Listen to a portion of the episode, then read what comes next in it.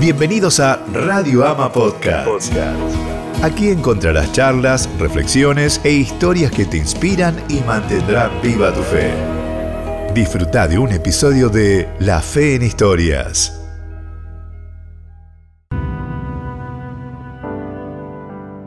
Corría el otoño en la ciudad y los estudiantes de ingeniería de la Universidad de Buenos Aires salían de la facultad con una velocidad tan rápida como la brisa de esa temporada.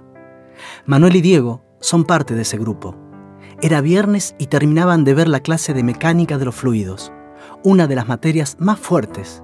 Aunque apenas comenzaba el semestre, ya sabían que les esperaba una temporada fuerte ante el desafío de una asignatura tan compleja. Diego le dice, gracias a Dios que hoy es viernes. A lo que Manuel refuta, sí, qué bueno que viene el fin de. A este último le inquietaba por qué su amigo siempre daba gracias a Dios por todo. Él creía en Dios, pero le parecía una exageración dar gracias por cada cosa. Hasta llegó a pensar que era un modismo. Ese día, sin más reparos, le preguntó, ¿por qué agradeces todo a Dios?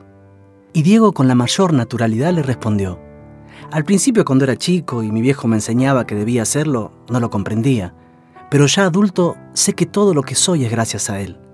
Como dice Primera de Tesalonicenses, den gracias a Dios en toda situación, porque esta es su voluntad para ustedes en Cristo Jesús.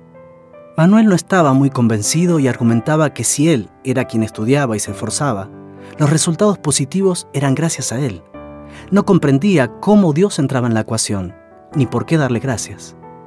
Ante esto Diego con una sonrisa le dijo, en lo automático de lo cotidiano, solemos ignorar que de Dios vienen esos pequeños detalles que acompañan nuestros esfuerzos individuales. El sol que sale para todos sin aportar un peso y que es indispensable para los alimentos. El aire que gratuitamente respiramos y que nutre cada célula. Un corazón que late sin que vos hagas algo y que bombea sangre a cada parte de tu cuerpo. Y recordar que gracias a Dios hoy es viernes, Manu.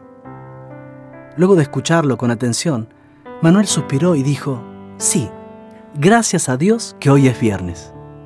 Vos, ¿por qué le agradeces hoy a Dios? Colosenses 3:17. Y todo lo que hagan, de palabra o de obra, háganlo en el nombre del Señor Jesús, dando gracias a Dios, el Padre por medio de Él.